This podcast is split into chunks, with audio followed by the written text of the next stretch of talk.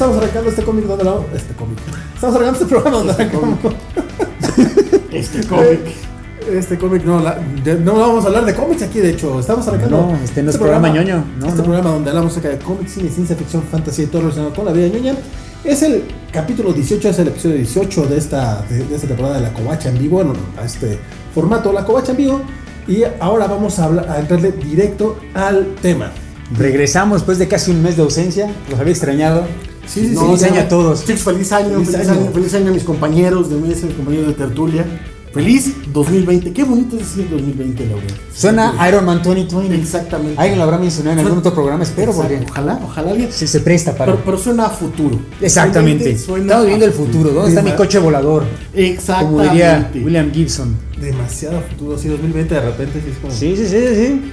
Ya Blade Runner es el pasado. O sea, Pe- piénselo por unos minutos eso. Pensar que el año 2000 es... Sí. Pensar que conoces personas que nacieron después del año 2000. Qué cosa más deprimente. Es correcto. Y que es gente que ya está votando. Y que las hemos invitado y los hemos votado del programa. Es correcto. Pero bueno. No, no, No es cierto, ¿verdad? Nos votaron a nosotros. Ah, sí, ellos también se emanciparon, no, pero esos por eso no nacieron Exactamente. después del 2000. o sea, pero esos son antes del exacto. 2000. Ah, ya son ancianos. Sí, ya, ya, ya están del, eh, estaban del otro lado de la barda. Sí, son, son del siglo pasado y son viejos ya, correcto, ¿eh? O sea, No sé si los están enterados, pero. A mí lo que, lo que sí me sorprende, perdonarán la, la expresión, que gente que nació en el 2000 ya es cancha legal.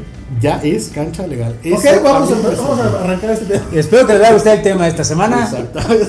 Mujeres que son legales, porque, en fin. es correcto. ¿Sabrina? Hombres, hombres también son legales. ¿Grupo adolescente? Sabrina. Sí, pero yo no sonrío de esa manera. No, pero, pero, te respeto, te respeto. No, pero también, también pero eso que lo hagas en, en público. De, de Claro, hecho, yo, yo- miren, ¿quién soy, yo Parejo. para, ¿quién soy yo para negar amor?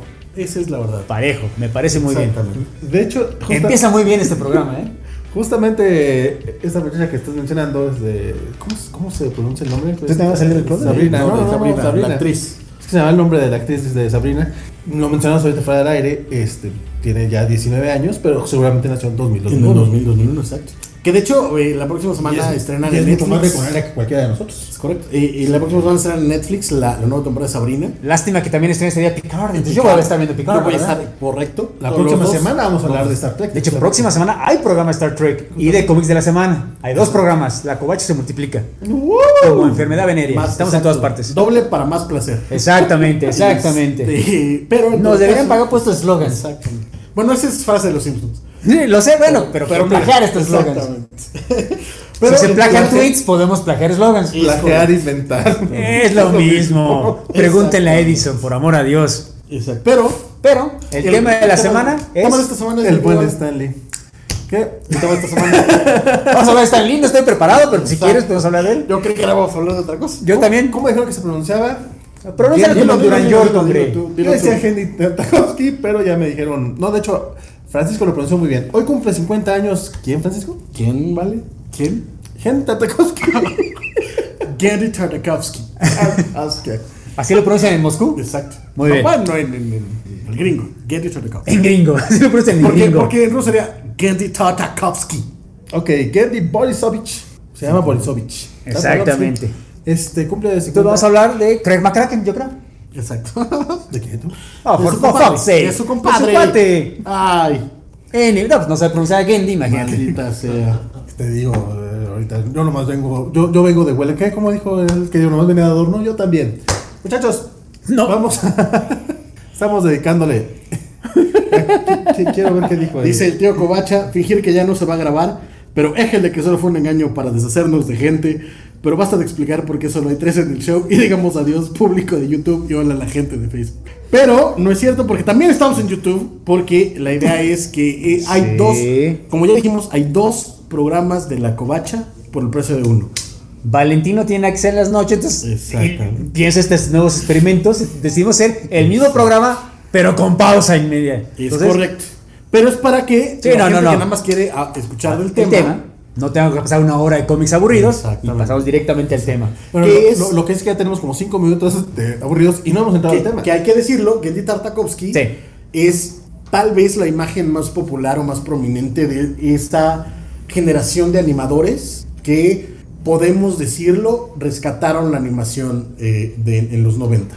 Norteamericana. Es correcto. Sí, sí, sí. por supuesto. Porque eh, eh, en Estados Unidos, y creo por, por poner el contexto de la importancia de Tartakovsky y su generación, Craig McCracken, eh, El mismo McFarlane. eh, incluso eh, Chris Falucci un poco, No, por que, supuesto. que es el primer gran nombre de esta generación, etcétera. El- la animación en Estados Unidos, en los 30, 40, 50, era el reino de los animadores. No había, entre comillas, no había guionistas, los productores los dejaban hacer, entonces de pronto los estudios de la Warner, de Metro, eh, de Paramount, en el caso de los Fleischer, eh, incluso Hanna Barbera, que después se dosificaron mucho, eran este lugar de unos locos que sabían dibujar y querían a- a contar eh, locuras eh, en animación y ellos eran los que dominaban lo que querían decir con sus asegúnes pero el, el- el salvajismo de los Looney Tunes el, salvaj- el salvajismo de, de los viejos cartoons de, de- de la Metro por ejemplo Sí, de sí. Tex Avery era básicamente porque los animadores hacían lo que querían hacer y de pronto cuando entra el reino de la televisión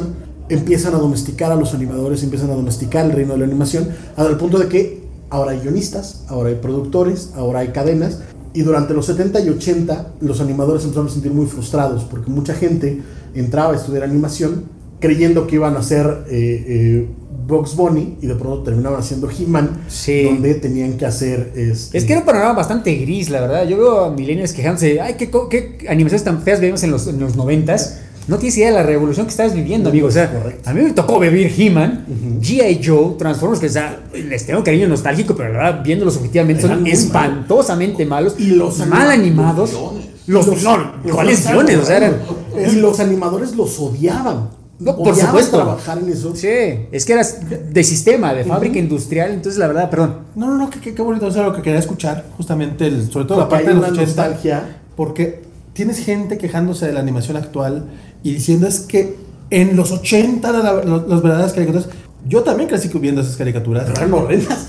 Ahorita no puedo ver un capítulo de He-Man. Me encantaba He-Man, me encantaban los Incluso, incluso no y eso, eso hay que decirlo, porque para los animadores, y poca gente eh, lo dice esto en público, pero para los animadores, Hanna-Barbera fueron los grandes traidores. Hanna-Barbera eran animadores como eh, Chuck Jones, como, eh, como Tex Avery. Y ellos cuando entran en la televisión, los primeros en domesticar su, su humor, fueron los primeros en domesticar el rollo para eh, hacer animación barata, animación mal hecha, Sí. y que dependiera de diálogos tontos en vez de, de- del recurso gráfico y el gag bien armado. Entonces mucha gente empieza a odiar, lo- los, los de nuevo que entran a, estudiar queriendo hacer cartoons y entran a este sistema industrializado, dosificado, eh, eh, sanitizado, que era la industria de la animación en los 80, empiezan a sentirse muy frustrados. Al punto de que a principios de los 90 un grupo de animadores empiezan a querer eh, revolucionar esto. Y uno de ellos es a partir del nacimiento de un canal de cable en particular llamado Nickelodeon, empiezan a encontrar estas áreas para empezar a explorar este rollo. Y el primero de ellos es John Chris Falush con eh, eh, Ren and Stimpy, que a mucha gente podrá gustarle o no Ren and Stimpy, pero es la gran revolución porque de nuevo eran los animadores tomando el control de una franquicia y contando lo que querían contar y hacerlo lo, lo salvaje que tenían que ser los Es que para empezar, en los 90 ya había, como tú me dices, oportunidades donde enseñar. O sea, había canales. Ya fuera MTV que te ofrecían, que fue una hora de Uf. Liquid Television. Digo Television. Y era una libertad tremenda para los. Para Y on los- Flux. Sí, porque de nuevo, regresando a los 80s, tenías para trabajar en televisión las- los canales abiertos. Dígase CBS, ABC, NBC, que hasta el día de hoy, 40 años, des- 30 años después, perdón, hay muchas limitantes. ¿Por qué? Porque hay patrocinadores. Entonces, los patrocinadores no puedes poner ciertas cosas, no puedes poner. O sea, G.I. Joe, se fijarán, nunca disparan balas. Son rayos láser, los que están disparados horribles. Exacto. Nunca hay muertos, nunca hay sangre. Y ahorita que vamos a hablar de Gen Tartakovsky, ve el primer episodio de Primal, hay sangre. O sea, literalmente hay sangre. Eso era impensable en los 80s. O sea, nunca vas a ver eso en un episodio de G.I. Joe. No. A pesar de que hay batallas donde técnicamente hay gente muriendo, nadie muere, nadie ni siquiera es herido. Entonces, Todavía hay caricaturas en los 90 no, claro, claro, claro. como, como la del hombre araña, que, que ya era una caricatura que empezaba a, a tener historias, que ya, ya, ya no era tan, Sí, sí. Tan, tan, tan fea como las anteriores, ya no era solo para vender juguetes. Y aún ahí estaba muy controlado. Y aún así tenías a Morbius que no, que no, no chupaba, tenía Exacto. unas cosas, Sí. tenía como unas chupaderas Sí, en sí, las sí, manos. sí. Hay una, hay una Tristemente lo recuerdo. y la, la pueden buscar en, en- en internet. Eh, cuando, que de nuevo es otra de las grandes revoluciones de esta época, eh, el Batman de Bruce Timm y, y- y- y Alan Burnett. Porque de nuevo son los animadores los que toman las riendas. Y aún así estaban muy, eh, muy controlados. Hay una, Sí. hay una ilustración, Sí. la pueden buscar en internet, busquen Batman eh, eh, Ah, Censorship eh, no. Illustration. Hay un, hay un dibujo que hizo Bruce Timm donde dice todas las cosas que no puede haber en la caricatura de Batman. No puede haber disparos reales, Sí, no puede haber, exacto, no puede haber alguien saltando, no puede haber una mujer en negligé. Eh, le eh, Batman con un hoyo de un balazo que Un el exacto, Joker. porque eh, el- la, la bala no es real, te- tienes Exacto. que lo atraviesa porque no puedes poner a alguien. Sí, porque de cierta forma sí era revolucionario, lo que sí podía ya se estaban atreviendo a hacer en Batman, Exacto. pero ahora lo ves ahora y no, había una enorme censura que ahora lo vemos. Exacto. Y, pero lo curioso Sí. de, esa, de esa- de esa ilustración es que tú ves esa ilustración que se hizo para la primera temporada de Batman y tú ves la última temporada de Batman y la gran mayoría de esas las fueron, las fueron rompiendo. Sí, ¿No? Sí, sí, Eh, pero es que hay cinco años, hay diferencia. correcto. La famosa escena con Harley en negligé sobre el escritorio del De Joker. La Harley. Pero con las piernas abiertas y obviamente, no, no, no, no, esto no se puede hacer en televisión. Tuvieron que, o sea, sí había todavía censura, o sea, no estaban en control todavía los animadores, aunque sí era un cambio cuántico a He-Man y los Transformers. ¿no? ¿Qué nos pregunta Manuel Villegas que si Thundercats entra en esta categoría? Claro que sí. por supuesto que Claro sí. que sí. Porque la gran mayoría de estas caricaturas, y esta es la parte interesante, no eran creadas por los creativos, no eran Era. creadas por los estudios de animación, eran creadas por las fábricas de juguetes. Exacto, eran. Las series de televisión eran necesariamente comerciales de media hora para vender los juguetes. Y asumo que esto lo mencionan porque ya ves que eh, recientemente acaba de salir ¿no? de, de Thundercats Roar o algo así se llama. Y por supuesto, veo mucha gente de mi generación. Porque son a la gente que yo sigo en mis redes sociales quejándose amargamente por una traición inexistente. Ah, exacto. Y de nuevo, Como si tú los Thundercats fueran artistas. Exacto, como si los Thundercats hubieran sido Citizen Kane, la verdad, a ver, Fueron te los vete a mi casa y los vemos y por amor de Dios son, son vomitivos, la verdad son bastante malos. No, yo les tengo cariño. No, no, no, no, a ver, a ver. Pero a ver. De- dentro de la calidad de esa época, creo que Thundercats sí es un poco mejor. O sea, tienen mejores historias. Pero yo diría que- iban mucho más allá. Sí, pero es que- Pero, pero no son. Pero es que yo- No yo, argumentaría que mucha gente ve los Thundercats como una sola cosa. Había episodios muy buenos. Correcto, y había Bueno, buenos. malos. Y la gran mayoría eran muy, Y muy la segunda y tercera temporada son horrendas. Exacto, Pero- Pero es son cientos de horrendo. capítulos también. Correcto. Y Sí, es, pero se nos excusan. pero es como decir que las tortugas ninja también son Correcto, pero es que, Sí. pero sí, a ver, entendamos. Pues claro, Thundercats, Thundercats cuando sale, que está compitiendo contra He-Man, Sí. contra Mask, contra G.I. Joe. Bueno, es que la competencia te lo está diciendo era- todo. Todos los demás eran horrendos. no, Este que tenía un poquito más de intención creativa, por supuesto que va a llamar la atención. Igual que The Real Ghostbusters. Que The Real Ghostbusters, la verdad que tiene. Ah, es veces distinto, Contrata, sí. contrata guionistas de verdad. Contrata a Gemma Collins. Está de mates, por, por ejemplo. Exacto. Sí, Entonces, Esa, las es- historias. esa sí la puedo pelear. ¿no? Sí, yo también. No. Thundercats, o sea, yo entiendo el punto, pero de que era mejor algunos, sobre todo los del principio, que se nota que les dieron tiempo para trabajar y animar. Hay unos que están muy bien animados, sobre todo, como tú dices, comparado con los demás, pero así como defender, o sea, esto nuevo es una traición comparado con el Thundercats original. No quiero meterme en problemas con, con gente de mi edad, la verdad, pero la verdad no es cierto eso. Está- están recordando el pasado con lentes de nostalgia que la verdad. Absolutamente. Estoy totalmente de acuerdo. Pero lo que es esa que cuando comparas con el grueso de lo que se estaba produciendo en ese momento, parece mucho mejor. Pero bueno, pasamos a los 90 como estábamos. Correcto. Entonces, eh, en 1992-93, Warner decide lanzarse a la, a la aventura y crea un canal de cable llamado Cartoon Network. La idea de Cartoon Network Exacto. al principio era exclusivamente pasar material de catálogo. O sea, pura... eh, Ah, claro, claro. los viejos cartoons. Eh. Looney Tunes, eh, La Metro, eh, Paramount, consiguieron tratos con todos ellos, los que faltaron aumentar a Disney, pero consiguieron muchísimos, muchísimos derechos y los pasaban 24 horas, ¿no? Y también, por supuesto, los de Hanna-Barbera clásicos de los 60. Que también era el, el inicio del- del- del- de los canales de cable, que ahorita, Correcto. ahorita nos parece de lo más normal. En aquel tiempo también era como revolucionario tener No, no, un claro. canal de puras Dedicado Exacto, exacto, exacto, exacto. Casi sin Y, comercial. sí, casi sin comerciales. Casi sin comerciales, Y los comerciales que había muchos eran del canal Exactamente. Y eran muy imaginativos, eran muy interesantes. De pronto, por ejemplo, tenían Los esos datos curiosos que sabías que en la primera aparición de Piolín Sí. eh, eh, estaba encuerado y resulta que porque lo dibujaron rosa, porque no tenía todavía sus plumitas. Es que, es que de nuevo, era una época muy muy emocionante, sobre todo comparado con lo que venía, había venido anteriormente. O sea, estaba Nickelodeon, estaba Cartoon Network, estaba MTV ofreciendo un par de horas limitadas, pero si quieres, pero Que había, con- que nuevos canales, había opciones Nickelodeon, para... Nickelodeon y Cartoon Network estaban enfocados a, a los niños, o sea, en- entendían la Sí. animación como para niños. Mientras Sí. que MTV sí. eh, no era, era animación. Lo que luego sería el Adult Swim para. Cartoon Network de, de medianoche, digamos. Sí, sí, sí, de acuerdo, de acuerdo. Era, era muy interesante. El punto es, en este proceso, resulta que el canal empieza a funcionar y decide Warner, oye, si le metemos lana y creamos nuevas cosas. Entonces crean un, eh, un programa llamado What a Cartoon Show, que la idea era poner pilotos de nuevas series y ver cuáles funcionaban para darle su propia serie. Entonces de ahí aparecen por primera vez Johnny Bravo, eh, Powerpuff Girls, eh, Dexter's Laboratory, entre muchos otros más. Que es donde ya mete mano. Y es ahí donde llega Kendy Tartakovsky como uno de los eh, eh, ejes creativos de What a Cartoon Show. Sí, Y sí, él- porque obviamente Tartakovsky había trabajado como ani- animador muy, muy inferior en Batman, por ejemplo, de Animated Series, pero su primera serie, su, su primera creación, por ejemplo, que pega es Dexter Laboratory. Y es curioso porque, a riesgo de saber que me voy a meter en problemas, a mí Dexter Laboratory nunca fue mi favorita. Correcto. Y ciertamente lo ves hoy en día y te tienen que decir que es de Gendy Tartakovsky, porque en realidad lo que hoy en día reconocemos con Gendy Tartakovsky, las escenas largas, pausadas, Casi sin silencio. diálogo, casi que es la música y la acción lo que está conduciendo la historia, pues nada que ver con Dexter Laboratory. Por eso, por eso también fue parte de la evolución del mismo Gendy como Por artista. supuesto, sí, porque es- sí, claro, es claro. como empieza. Entendamos que What a Cartoon Show eran cartoons pensados para niños, entonces incluso dentro de la libertad que les dieron como animadores, Sí, claro, claro. había una, una Sí. cadena detrás y había un producto diciendo, oye, no, no vais para allá. De hecho, en realidad, digamos que las primeras, los primeros intentos reales de recuperar eh, locura de, de la, de la animación los hizo Steven Spielberg con Claro. Tiny Sí. Toons y Animaniacs. Que Gendy Tartakovsky, Craig McCracken, eh, la gran generación de Cartoon Network salieron de esa, de- de esa maquila.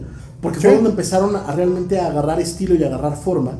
Y empiezan a crear sus propias cosas en, en este proyecto. Entonces, Dexter's Laboratory concuerdo que tal vez no sea el mismo Gendy, pero ya era ya un Gendy que empezaba a experimentar. Hay un No, no, episodio por maravilloso, por ejemplo, eh, musicalizado con, por Paul Williams. Sí. Por ejemplo, eh, el- el- lo- la rivalidad entre Cerebro y, y- y Dexter Sí, es muy divertida. No, y te acuerdas que el episodio de media hora era en realidad tres episodios. Usualmente el primero era el de, el de Dexter, en el medio era, bueno, sobre todo en la primera temporada, era el de su chimpancé, que secretamente era un superhéroe. Eh, Ni Dexter estaba enterado de eso. Y, el, y luego había otro, después de que se ve el chimpancé, que es de esta parodia de superhéroes, Ajá, que es de- Valhalla, en, eh, que es una parodia de. Thor. Exactamente, de Justice Friends. De Justice Friends, que es eh, básicamente Vengadores. eh, Los Vengadores, pero y Friends. Exacto. Bueno, sí, exacto. Era Major Glory, que era Captain America, obviamente, y el Hulk, pero era Hulk morado con pantalones verdes.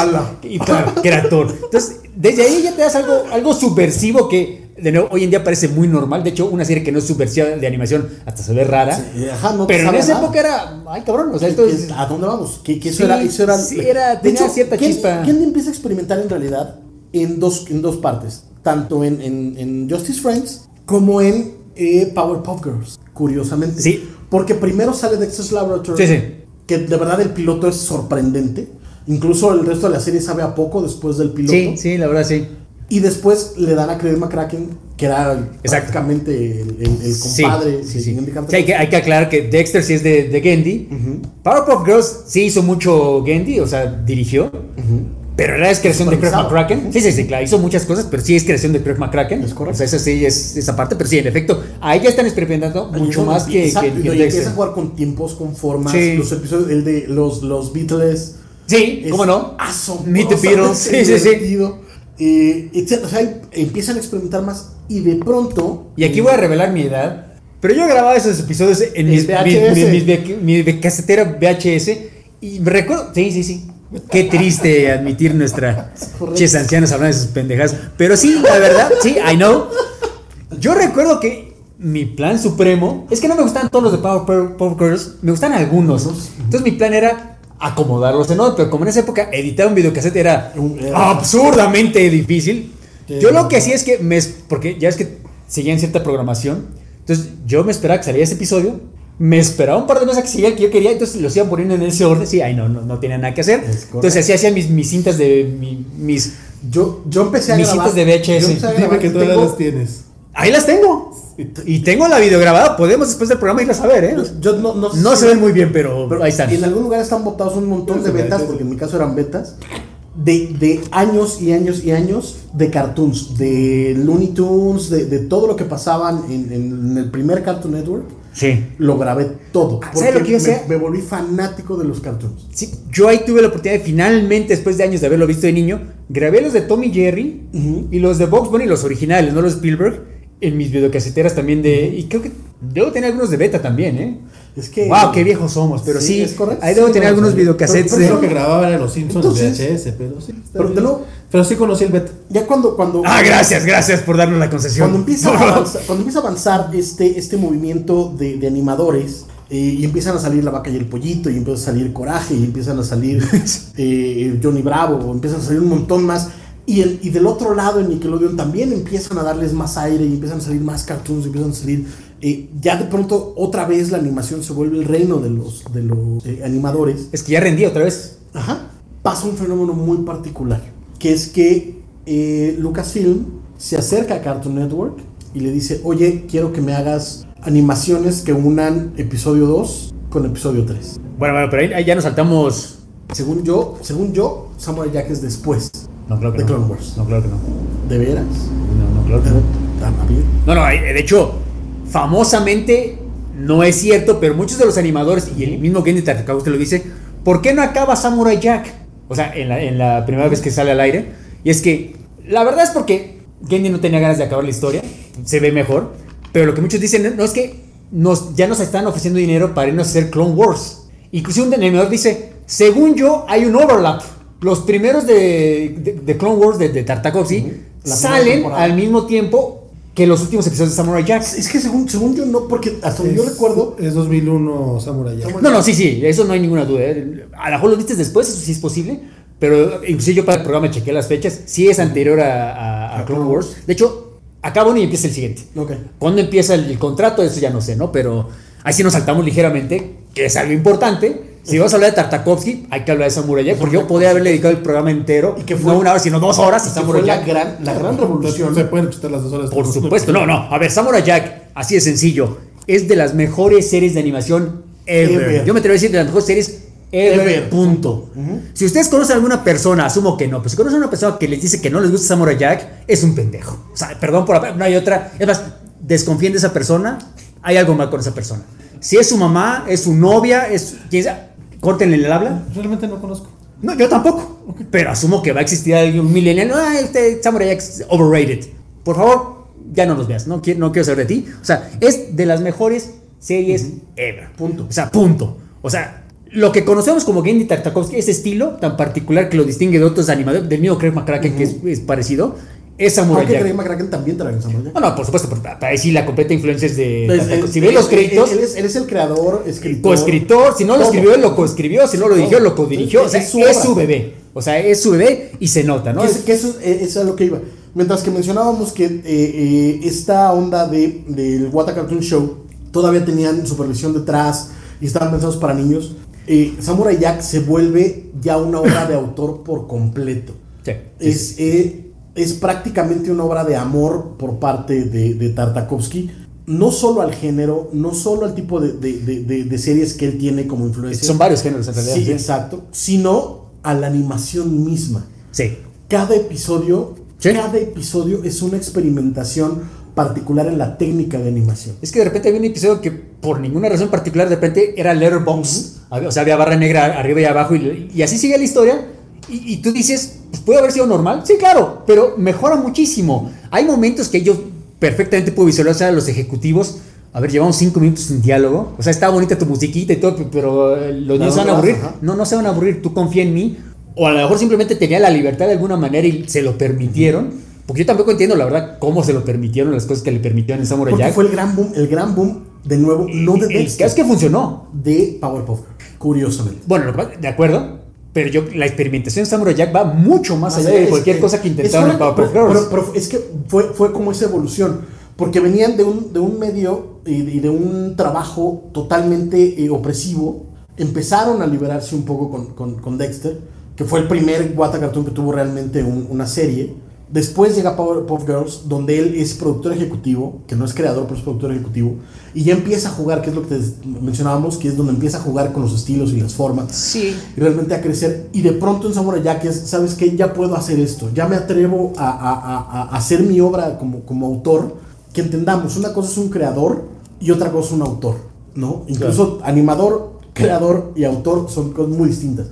Samurai Jack es la gran obra de autor. De, por, eso, por eso yo tenía la idea de que habían sido primero los, los Clone Wars, porque es lo que le daba la- la- el impulso para, para llegar a, a, a Samurai Jack con esta madurez No, a mí de hecho rotunda. me parece perfectamente consentido que después de haber visto Samurai Jack, George Lucas haya dicho, no, no, sí le voy a dar mis personajes a, a este tipo, porque la verdad, yo creo que hasta George Lucas debe haber quedado, wow. ¿De qué va, de qué va Samurai Jack? Como, como para, para- Ah, claro, claro, rápido resumen. Bueno, es, es una historia de un, un, Samurai. un guerrero samurái, sí, sí, porque se queda sin agua, pero bueno, el punto es que se ve que hay un, en, en el pasado del shogunato Japón medieval, eh, llega un demonio y destruye, y para eh, intentar salvar al mundo, eh, el papá de Samurai Jack, que lo había derrotado a este demonio Aku en el pasado, porque tiene una espada mágica, cuando llega ya es más viejo, entonces le dice a su hijo, no, pues vete alrededor del mundo a viajar para entrenar. Y en efecto, todo esto ocurre en el primer episodio, no es ningún spoiler. Regresa Samurai Jack,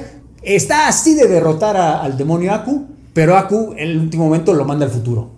Y lo que ocurre es que Aku ya se, se hace dueño del mundo y Jack empieza la serie cuando llega al futuro. Es un futuro no postapocalíptico, pero distópico, donde Aku es el dueño de todo. Y entonces Incluso, incluso me atrevo a decir que muy cyberpunk. La forma en la Sí, que sí, está construido. Es que son varios géneros en realidad. Había unos que parodiaba, el, bueno, homenajeaba al cyberpunk, otros eran westerns completamente descarados, Otros otros samurai, era, era cine samurai de Kurosawa. Sí, sí, porque inclusive el mío, eh, el mío Tartakovsky ha dicho mucho, ha admitido la influencia de Frank Miller, porque si tú lees Ronin, Ronin. de los 80 de Frank Miller, un samurái que va al futuro a enfrentar a un demonio que cambia de forma, pues se, se ameja ligeramente a la pieza de Samurai Jack.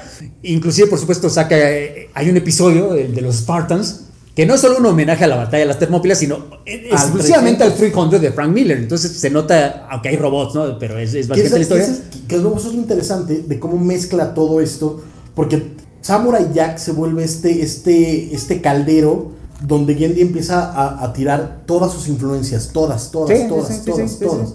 Eh. Cómic, pictóricas, eh, de animación. Había episodios de, horror, de, fantasmas, de zombies, había, había episodios dedicados a un rave musical. Entonces era como. Incluso muy, muy eh, eh, intimistas, de, de, de, de corte muy, muy, Sí, sí, por- muy interno. Es que, es que es- en cierta forma, a lo mejor exagero, pero es una serie perfecta. O sea, yo creo que un niño de 8 años se va a entretener porque hay mucha acción, hay mucha. Es, es entretenido ver la historia. Incluso muchos chistes también. Y- Claro, Es pero eso, yo creo que lo apreciamos más los adultos, que- porque sí había referencias culturales, hay una escena donde sale Lone Wolf and Cub, entonces obviamente no puedes evitar reírte. O sea, la verdad, hay uno que se dedica al, al cuento de Momotaro, o sea, la verdad, yo creo que hay si all ages, cualquier persona que lo vea, o sea, hace rato lo dije de broma, por supuesto, pero yo no puedo concebir honestamente una persona que ve un episodio de Samurai Jack y no le impávide, O sea, no, no entiendo. Por supuesto, fueron 52 episodios. No todos son perfectos. Ahí sí, siendo honestos, hay unos que me gustan menos. Aquí sí, me voy a meter en problemas. Pero los del escocés no me gustan tanto a mí para que veas que es un fan favorite de todo el mundo. Es un personaje que hasta regresa en la última temporada. A mí Es que- el escocés me hace, se me hace tan es- detestable. Es que, es que esa era, era el humor más para, para chavillos dentro de la serie. Pero aún así, de nuevo, es que. la Ay, cuando se ve el pollo, qué mal episodio, güey. Bueno, no es malo, pero no, es- la verdad no es muy bueno. Pero es que era, pero era, era esa oportunidad de hacer ese tipo de cosas. Sí, a eso iba. El punto es que cada episodio era un experimento. No todos funcionan, por supuesto, pero aplaudes el experimento, ¿no? La- la- la- los el- el- los, los huevos, vaya, vaya, de atreverse a algo distinto cada episodio. Correcto. Porque aún con toda la libertad de la que estamos hablando, o sea, yo soy de pensar que los ejecutivos siempre estaban a punto de decir, oye, ¿qué estás haciendo? ¿Qué diablos estás haciendo? Es correcto. Porque además, entendamos la, la televisión no solo de, de ese momento, sino incluso de ahora. Las series rara vez tienen la oportunidad de experimentar y de cambiar tonos. Y en animación más, porque están pensadas para chavitos. Y los chavitos Sí. se cree que tienen que ser muy, eh, muy straightforward. No, y luego las mismas cadenas, Cartoon Network famosamente en años recientes cancelan Legion of Superheroes que mencionabas en, en el otro programa después de dos temporadas. Cancelan Green Lantern inmediatamente y, y yo nunca encontré a alguien que me dijera que le estaba aburriendo, no le gustaba. De hecho, todo el mundo le estaba gustando. muy buenos. Exactamente. Cancelan John Pero alguien decide cancelarlo. Cancelan John Justice porque no vende juguetes. Es- no porque tenga malos ratings, no porque le esté yendo mal en críticas, no por hecho, nada no más que porque que le no pasó está- a las otras dos. Es todo. Eso es todo. Entonces, la verdad, el hecho que Samurai Jack, porque en efecto, no, no acaba en. De hecho, el último episodio es un episodio normal. Pero no, no es que, no es que quede inconclusa. es que así era Es la que historia. Samurai- y Samurai Jack no fue cancelada. Exacto. Ese es mi punto. O sea, le dio la oportunidad de fue, nunca. que- Fue Tartakovsky el que lo puso en pausa. Sí, exacto. Sí. Pero, pero Cartoon Network nunca la canceló. Sí, bueno, pausa era hasta 15 años después se le ocurrió hacer una continuación, pero- pero, era una pausa. Él mismo sabía, no solo me voy a hacer Clone Wars, sino en realidad esto ya Pero en ese momento no lo sabíamos nadie. Ah, ¿no? por O sea, supuesto, El, por argumento supuesto. era que, que Tartakovsky Sí. dijo: Lo voy a poner en pausa. Sí. Pero Cartoon Network nunca, nunca la canceló. Y de hecho, incluso Cartoon Network era de pues cuando, cuando la tenga Tartakovsky, o sea, estamos Por esperando. supuesto. No, no, y lo ¿No? esperamos y la verdad, bueno, vamos por el cronológico, lo vamos hablando.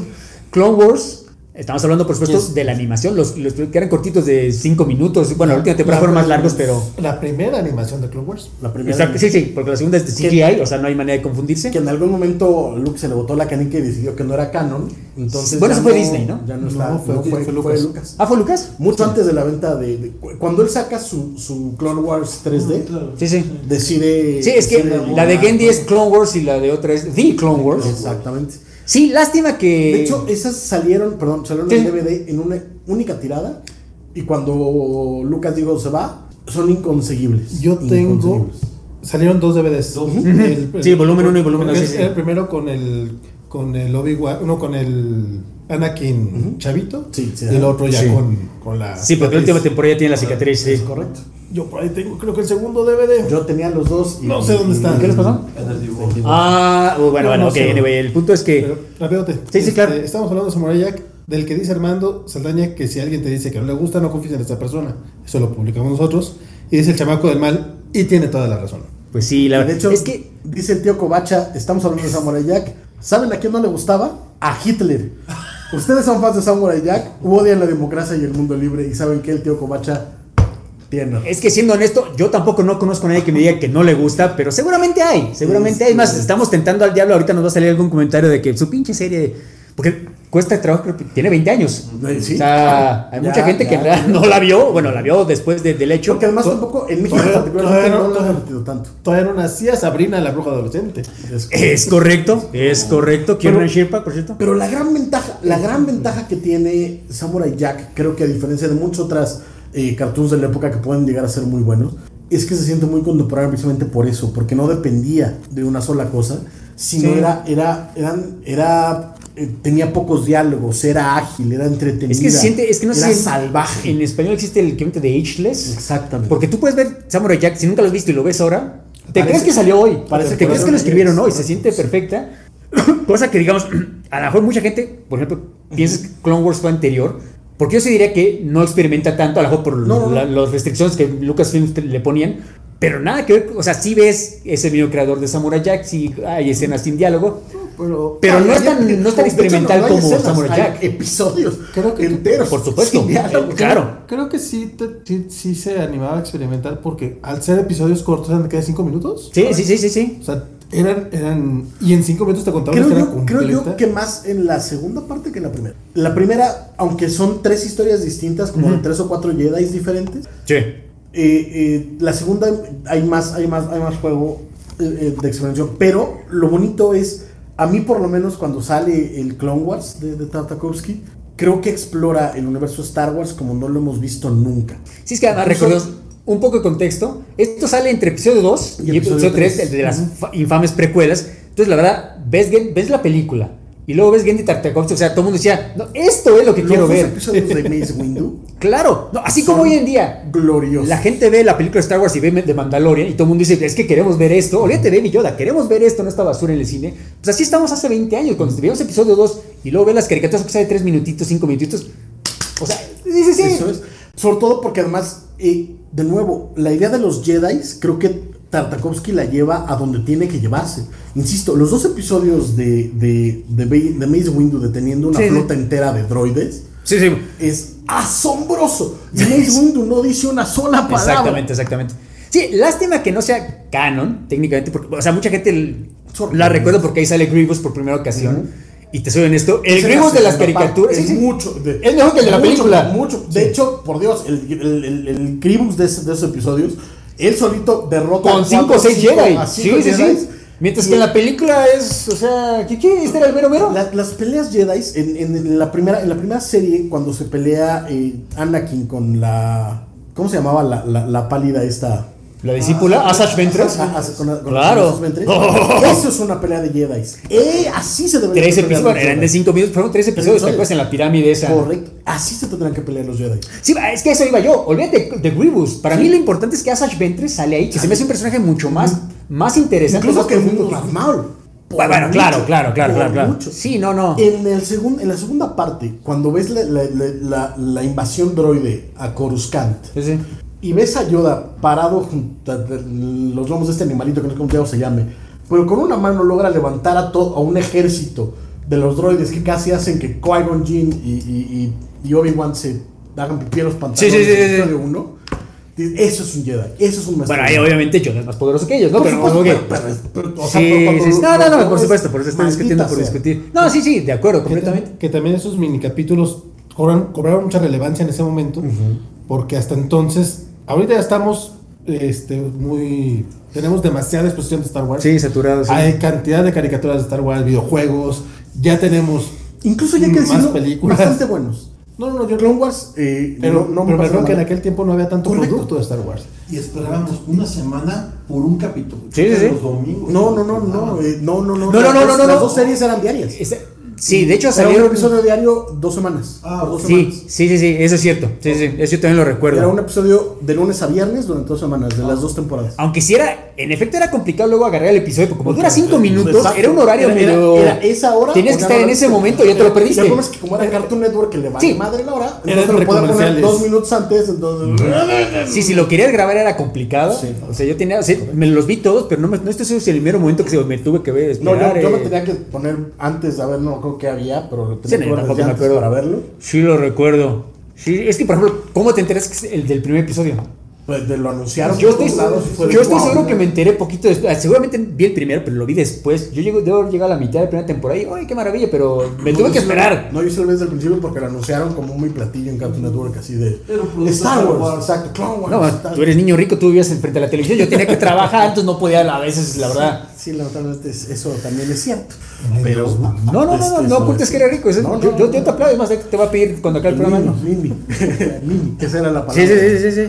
Pero este sí, y fue una revolución y creo Es que más, te digo algo, perdón. Dooku era más interesante en esa serie que en las películas. by far, by O sea, far. era Christopher Lee, por supuesto, respetamos vamos a Christopher Lee, pero... Windu era más interesante de hacer en, en ese- Uh, sí. Anakin, Anakin, la, la maldita evolución de Anakin de verdad Sí. ocurre en esas dos temporadas. Aunque también cae de mal en la serie, pero sí, sí, sí, sí, sí. Pero, pero cuando termina con eso y, y regresa a la segunda temporada, Sí. es- este, este es un Anakin mucho más interesante. Porque te acuerdas que al final, como ya venía la tercera película, se saltan ligeramente al final de las Clone Wars y ya, ya tienen la cicatriz y es un- como que un Anakin más amargado. No, de, de hecho, es muy padre la, la- la Sí. cicatriz eh, se, la, se la hace. Con unas bestias de la nieve Ajá. o algo así. Sí. Sí, pero te acuerdas que ellos hicieron un salto, entonces... Y de hecho- eh, Es distinto el Anakin. Y el, el último episodio abre con un eh, paneo hacia afuera. de- Sí, sí. Desde Coruscant a las naves que están en pelea Que es donde empieza la que es película. justamente donde Sí. empieza la película. Entonces era como esa, esa liga absoluta. Entonces, Lucas puede decir lo que a- quiera, para mí es canon, pero bueno. Por supuesto. Y, y Gribus eh, raptando a, A Palpatine. A A, Palpatine. bueno, a senador. Sí, sí.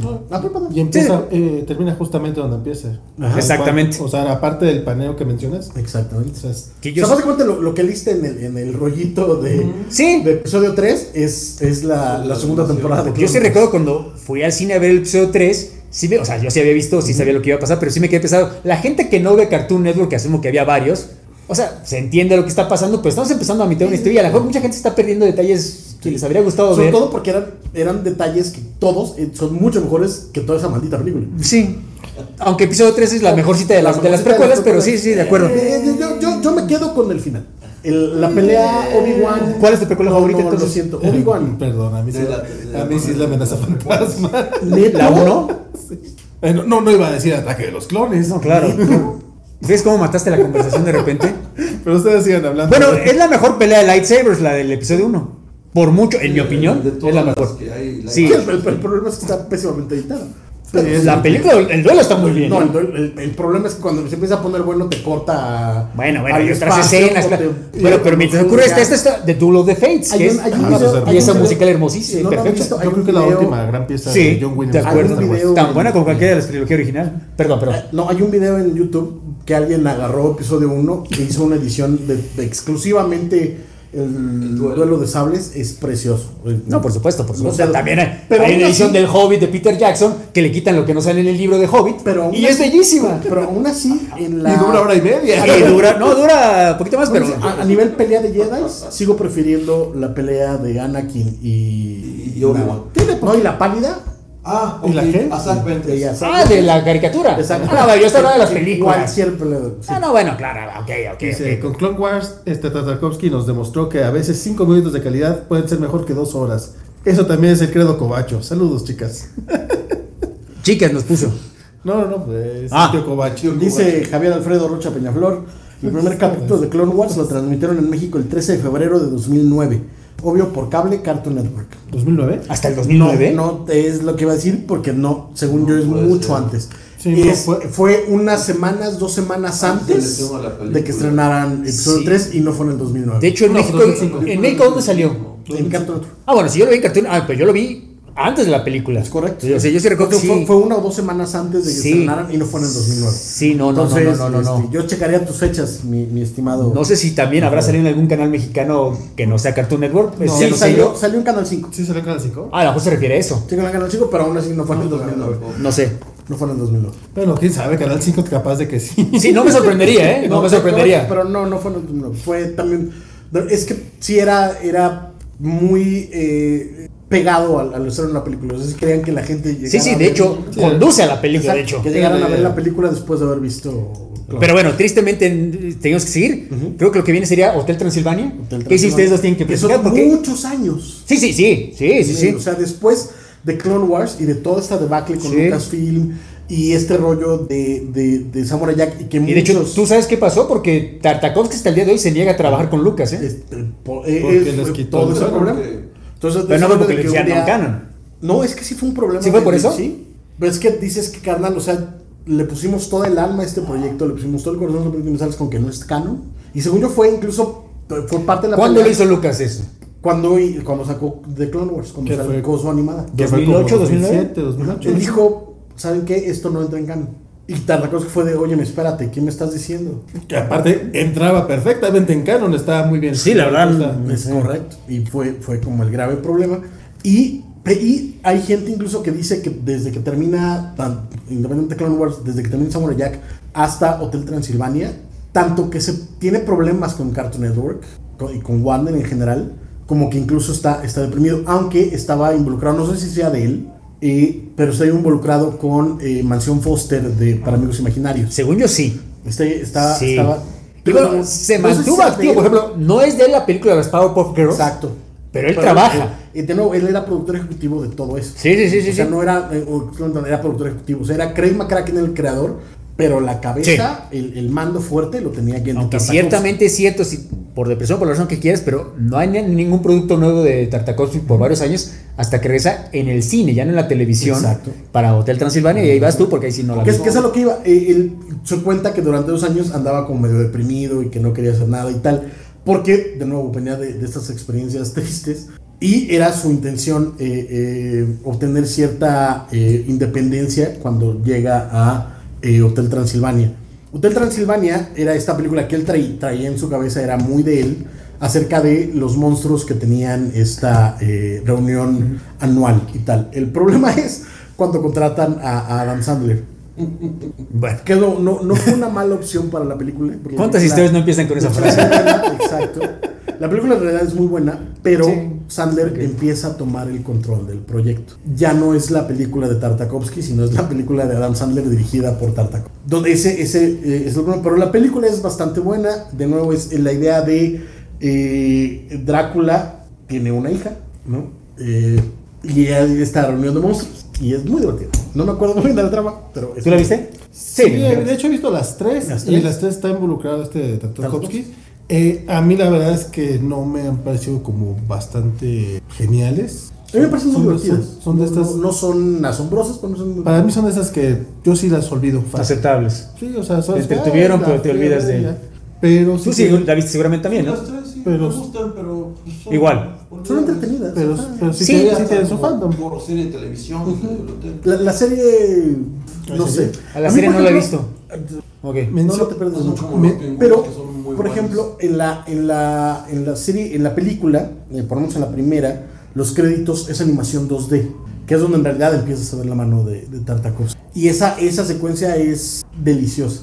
Pero de nuevo, las películas a mí por lo menos se me hacen divertidas. No, no voy a ponerlas como joyas de la animación. Sí, no, básicamente es de la, de la chica, eh, es de la chica vampiro que se enamora de un humano y te, sí te habla un poco del, pues de la tolerancia y de cómo el padre tiene que aceptar los cambios generacionales y cosas por el estilo. Porque además la Sí idea es tiene- que la sí tiene... tiene su gracia, pero Porque además la idea es, eh, Drácula no deja salir a su hija al mundo porque eh, aquí el- el- la idea no quiere, no quiere arriesgarla a que la vean como un monstruo y la, la persigan. Entonces la tiene encerrada en su hotel, que es un hotel de monstruos. Y de pronto llega un humano porque se equivoca y se hospeda en el hotel, que es un humano muy humano, es The Whitest Guy on Earth. The Whitest Guy on Earth. Whitest Guy on Earth.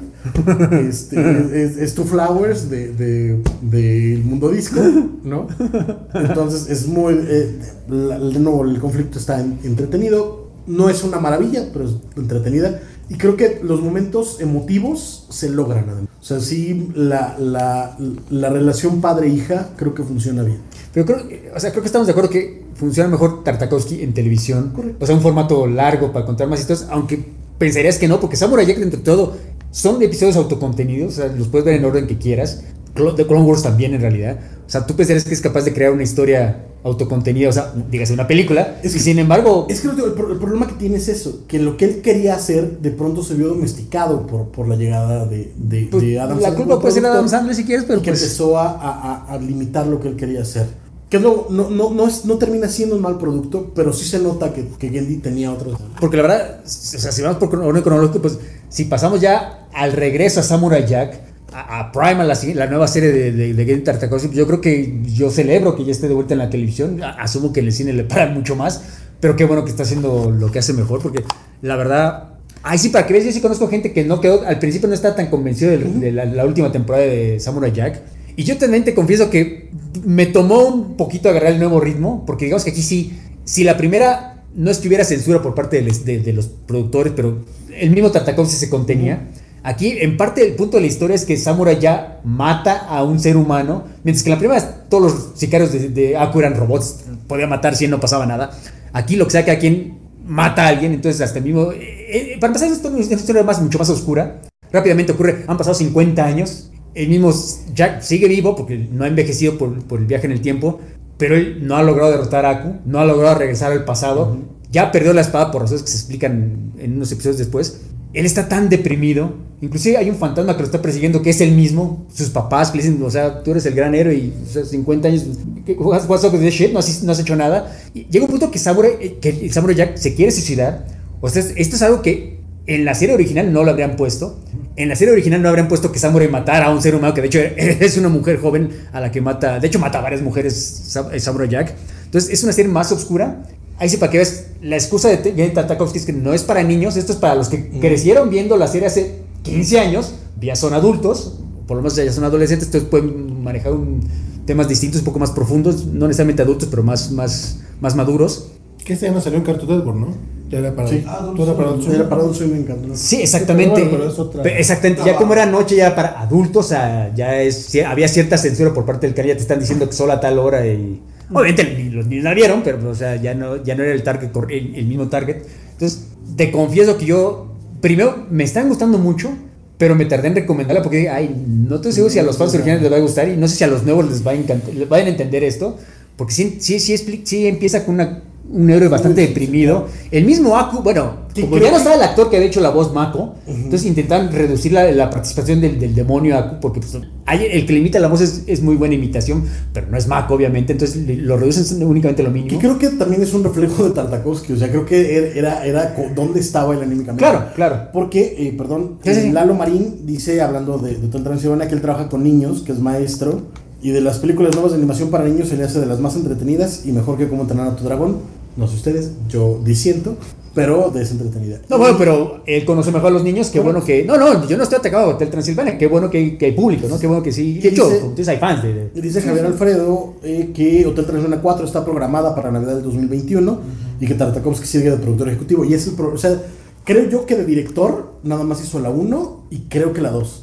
Y la- las otras está como productor ejecutivo porque pues, es, es su proyecto y él crea los personajes. Pero no sé qué tan involucrado esté todavía como, como parte creativa, digamos, ¿no? porque Tengamos en cuenta que en cine, productor ejecutivo puede significar cualquier Sí, cosa. por supuesto, por supuesto. ¿no? Y dice Luis Joel Soto, para explicar un poco este rollo de dónde estaba Tartakovsky cuando retoma Samurai Jack, dice que, eh, que cuando acaba el segundo Star Wars, ojalá cuenten un poco del, del trabajo que Tartakovsky hizo para el pro- proyecto de Popeye que se canceló. Estaba muy bonito y es una- y es una tristeza que no acabara la película. Y es que ese es el, el punto, o sea... De hecho, incluso esta- hubo un, un reel y tuvo muy buenas. Un reel. Hubo un trailer, pues. Ujú. sí. Eso, porque eso es Facebook, pues, porque de repente tú ya no estás, alguien no está en eh, cámara. eh, Es que es cosa de... Ah, ok, ok. Este, que sí se ve muy bonito, pero después como que hubo, hubo diferencias creativas con Sony, se salió Tartakovsky y después cancelan el proyecto. O sea, Popeye iba a seguir sin Tartakovsky, pero... Pero es que ese, e- y ese Se fue el destino de. Tartakovsky durante mucho tiempo. Los proyectos que podía avanzar, como eran Hotel Transilvania, de pronto tenía que empezar a ceder control. Y donde no quiso ceder control, se tenía que salir. Y entonces es donde llega Samurai Jack, un poco en este rollo de, por una parte, terminar ya con algo que todo el mundo lo estaba presionando.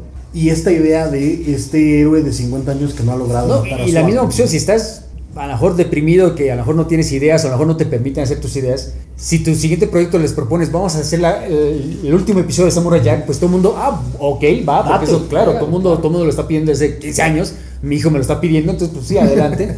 Seguramente eso ayudó, ¿no? Para que le den luz verde. Y la verdad es, es precioso. Dentro de todo lo que dije que es una historia más oscura, se tarden por ese precioso, pero acaba muy bonito, la verdad. Pero porque creo- sí acaba la historia. Creo que es eh, ahí. Y acaba por muy eso- triste, la verdad. Por ¿eh? eso decíamos que Samurai Jack, yo insisto que es, es, es obra de autor, porque mientras que en la primera parte era un autor, digámoslo así, joven, experimentando y jugando y descubriendo su oficio y, y- y descubriéndose a sí mismo a través de su oficio, la segunda es ese mismo autor explorándose a sí mismo a partir de Por la supuesto, obra, por supuesto. ¿no? Porque es mucho más personal. Y yo de, mucho más yo de hecho ahí sí no quiero dar spoiler, porque hacemos, de la primera puedo dar spoiler, fue hace 20 años, por amor de Dios. Pero la última fue 2017, o sea, tiene dos años y a lo mejor si alguien me dice que no le he podido ver, pues se lo creo.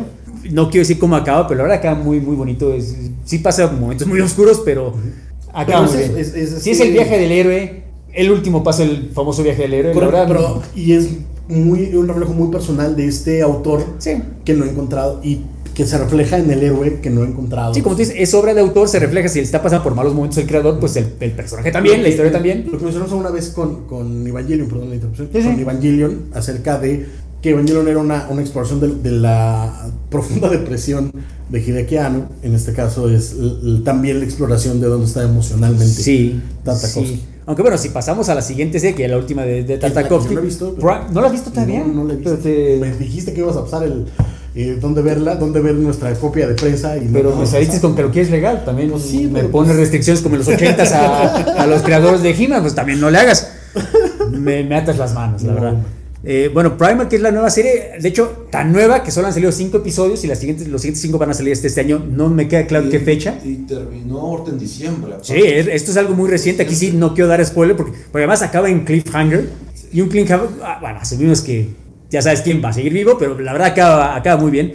Esta serie es, como es de un cavernícola eh, en el principio de los tiempos, es cero diálogo. Es ahora sí que el experimento que empezó con Samurai Jack llevó hasta sus últimas posibles consecuencias. Son episodios de media hora, sin diálogo, con pura música y acción. Porque obviamente es un cavernícola que no habla, o sea, grita, pero gruñidos, no, no, no, no, articula palabras. Y un tiranosaurio, y aquí sí mucha gente va a decir, pues los pica piedra. No, no, no, o sea, estoy de acuerdo que no hay tiranosaurios con hombres, pero bueno, es, si, si, si olvidan ese pequeño detalle, la verdad es una historia muy conmovedora, muy, muy, muy de Tartakovsky. No es para niños. No estoy seguro a qué hora está saliendo, en, en- porque yo, yo la verdad los bajé, pero no creo que sea en un horario que no sea adulto, el, el de medianoche, porque desde el principio, una escena tan inocente como que está el protagonista pescando, literalmente Pescando. pescando su alimento, pero se ve cuando la lanza penetra el pescado y sale un hilillo de sangre, sangre roja, que esto era imposible ver en nuestras épocas. Cosas tan simples como esas, hasta lo que le pasa a su familia, no acaban bien, digámoslo rápidamente. La familia del tiranosaurio también acaba brutalmente, o sea, eso es peor. O sea, no quiero decir que importan más que los seres humanos, pero me conmovió más lo que le pasa a los pequeños tiranosaurios bebés. Sí, claro, claro. Que a los humanos que eh, te van sonriendo, ¿no? Entonces, la verdad, Porque Armando. Ay, no, tengo malos abogados, yo estoy amargado con la vida. Armando, Armando, Armando se ríe con el genocidio. Sí, sí, sí. No me cae bien los eso. A, a ti te pagan HBO, a mí me dan pizzas de 30 centímetros. Yo estoy amargado, ¿ok? Entonces el punto es que la parte de los tiranosaurios se me hace más conmovedora más tierna, me pegó más, porque pensaba que iban a ser sus amiguitos y no, que lo que pasa con su familia, ¿no? Entonces, la verdad, Ok. eh, eh, básicamente se junta este cavernícola con este tiranosaurio y tienen que tener no tanto aventura, simplemente vivir en este principio de los tiempos difícil, en este clima, este invierno brutal, contra obviamente todo el mundo contra ellos, desde los humanos hasta los pocos dinosaurios que quedan. Es una serie que así- aquí sí para que yo me está encantando, pero no sé si sea tan universal. Como, como Samurai Jack, que en efecto tenía tantos géneros que por fuerza le iba a pegar a alguien, le iba a gustar a alguien, y Clone Wars tiene el, el encanto que es de Star Wars. Esta serie creo que mucha gente, a lo mejor suena tonto, pero si te gustan los dinosaurios te va a gustar, si te gusta la animación, porque la animación es preciosa, te va a gustar, pero mucha gente si me dice, mm, ah, ah, no sé, me aburrió al 5 minutos, tendría que decirle que, ok, tiene razón. Yo sí la recomendaría, si, si, han aguantado una hora y media viéndonos, yo sí creo que les va a gustar lo de Gendy Tartakovsky, esta serie de Primal, pero aquí sí no sé si la vayan a traer algún día a, a México, porque Es que no creo es- que tiene ese, atra- ese atractivo. Pero en el lado del swing mexicano, seguro. Es que no hay Adult Swim mexicano. Ah, no hay. No, Cartoon Network no tiene Adult. Swim en Ah, México. no ese, es, manches. ese es el problema. El problema con, con Cartoon Network en México, Sí. en Latinoamérica, es que es un desastre de, de programación. ¿eh? Sí, No- aquí, no- aquí la verdad, te confieso, yo no la estoy viendo en Cartoon, yo la estoy bajando, bueno, la bajé en diciembre, entonces no estoy seguro ni a qué hora sale, si- ni, ni si está disponible a... No, pero aquí además el problema es que de pronto las, las películas, las series de estreno las ponen en sábado a las 11 de la mañana y es como de, oye, me- Afortunadamente ya no hay programa de la covacha, eso no, Es te podemos ver la animación, podría ser, podría pero ser. bueno, el caso es, habrá, habrá, habrá gente, habrá gente que en algún momento dirá, oye, ¿por qué. ¿por qué le están, eh, este... Dedicando un programa a programa? espero que hayamos Es que explicado por qué. eh, Exacto, es Eso que eso, bueno, el punto es... eh, Bueno, bueno, también, claro. Pero es que hay, hay muchos otros animadores, hay muchos creadores, Ah, a eso te refieres. etcétera. ¿Por qué, ¿Por qué Tartakovsky? Uno, sí cumple 50 años y dos, Sí, pero esa es la, la menor de las razones. Si me hubieran dicho, vamos a un programa de Tartakovsky, me vale sombría decir nuestro cumpleaños, yo lo hubiera hecho con mucho pero es que gusto. precisamente es eso, que al final de cuentas estamos hablando de alguien que toma un, un, eh, un medio que usualmente eh, abrazamos, por supuesto, como parte de la cultura ñoña, como es la animación, tanto por los cartoons como por la aventura, sí, como sí. por, por la, la fantasía, etcétera. Pero él lo convierte en una obra eh, eh, importante, en una obra relevante, llena de, de significado, de oficio, de, de, de cosas que decir como autor. Es que, por ejemplo, su, su gran cuate, relevante. McCracken, después de Powerpuff Girls, recuérdame, ¿qué fue lo que hizo? Eh, Mansión Foster. Sí, sí, empezó hace son- 15 correcto. años, o sea, me refiero un poco más reciente. Pero, no, O sea, pero, pero incluso así, eh, incluso poniendo esas dos obras, que son muy populares entre la gente, no son obras de autor. Son obras Sí, no, no. muy creativas, muy divertidas, muy buenas. Sí, o sea, cada quien su, juzgo, su juicio, pero yo pongo a Tartakovsky mucho más arriba que... Mucho más arriba Que que el grueso de su generación. Incluso me atrevo a decir, quizá el único otro que se le podría acercar y que también tendría una relevancia similar es Joe Chris Falushi, el creador de Ren and Stimpy, precisamente por eso, porque también es por la importancia histórica, pero... Es- no, y también, también creo que como, como autor sí hay, sí hay un por donde, hay una chicha de donde agarrarle.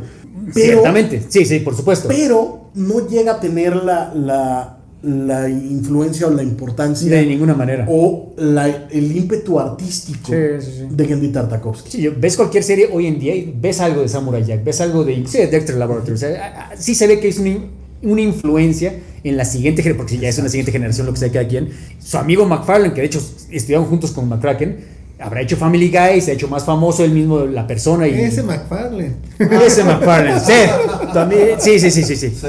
Seth. Y Family Guy, por supuesto, más popular, es más de nicho, eh, pero es menos de nicho. Habrá hecho mucho más dinero que, por ejemplo, él no va a estar deprimido como Tartakovsky, Exacto.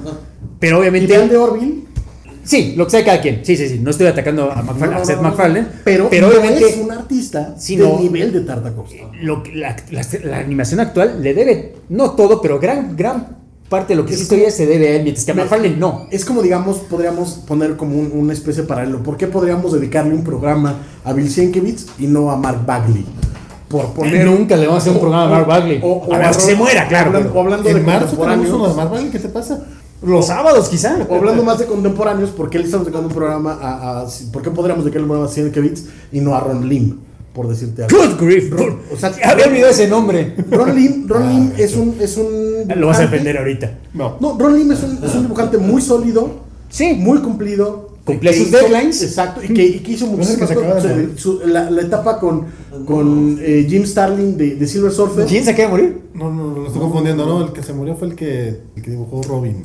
Ah, Ah, Tom Lyle. Tom Lyle. Sí, no, no, no, no, no, pero de nuevo. Eh, pero eh, Ron Lim, el tiempo en Silver Surfer con, con, Sí, sí, eh, sí, con sí, Jim sí. Starlin es bastante leíble. Sí. Pero no es, no. ni por mucho, el nivel de artista, ni domina la cantidad de, de herramientas, ni es capaz de transmitir lo que puede. Del mismo Starlin, por ejemplo. que, que cuando dibujaba. O, eh, o, o, o Sienkiewicz, por ejemplo. Sí, no, no. Y esa es la diferencia entre Genndy Tartakovsky y el grueso de su generación, incluso me atrevo a decir que el grueso de animadores, incluso poniéndolo al lado de gente más o menos de su generación como Bruce Timm. Que Bruce Timm aquí podemos hablar de él por todo lo que hizo en superhéroes, porque es un gran, eh, gran animador. El cumpleaños de Bruce Timm, hay programa de Bruce Timm, ¿eh? Por no supuesto, sé cuándo pero sea, pero- no es Genndy Tartakovsky. Vale, ya le. Eh, no, ya, ya llegamos. Bueno, de hecho ya, llegamos ya, al ya, final ya, del ya. programa. Yo había hablado de, hablado de toda la carrera de Tartakovsky. ¿Por qué, ¿Por qué hicimos un programa de Tartakovsky? No sé si quieres ya despedir el programa. Sí, no, este nada más rápido. El, Sí, claro, comentarios. Alfredo Rocha dice que, que hablemos de los, de los flashes de Chris Infinite, en Infinite Earths. Eso lo puedes ver en el programa de eh, con mi comentario que tuvimos. Ya lo hicimos, ya lo hicimos. Sí, pero no fue en este programa. Sí, en el otro programa, pero bueno. Eh, bla, bla, bla. También hace unos años Televisa publicó una miniserie de Luke Cage por él y la compré por el recuerdo. La Luke La Cage de Tartakovsky sí. que no lo mencionamos. Muy bonito. Ah, Muy claro, bonito. claro. Disculpa, lo había olvidado por completo. Sí, como seis cierto. numeritos. Sí, muy bonita, sí, sí, sí. Bueno, pero gracias por habernos visto hasta esta hora. Sí, No este- sé cuánta hora y media o menos de. No, yo creo que sí tuvimos este, hora y media. hora y media. Los dos programas, hora y media, hora y media. Bueno, pues. Este, con eso cerramos esta noche. La próxima semana vamos a hablar de Star Trek. Bueno, van a hablar de Star Trek. No, no, no, no, no. no. ya de plano. Y podremos hablar un poquito de Picard. No, te, voy a, te voy a poner a ver. Vamos a te hablar un poquito de Sabrina y bastante de Picar. Te, a voy, hablar. te voy a Ah, voy a ¿vamos a poner a ver. Sabrina? Pues No, también te, estrena. vas- te voy a poner a ver episodios, man. Te voy a agarrar a, a la Alex de Naranja Mecánica para que veas dónde está. El método Ludovico de Star Trek. que este año sigamos. Yo también. Feliz 2020, chavos. Muchas gracias. Bye.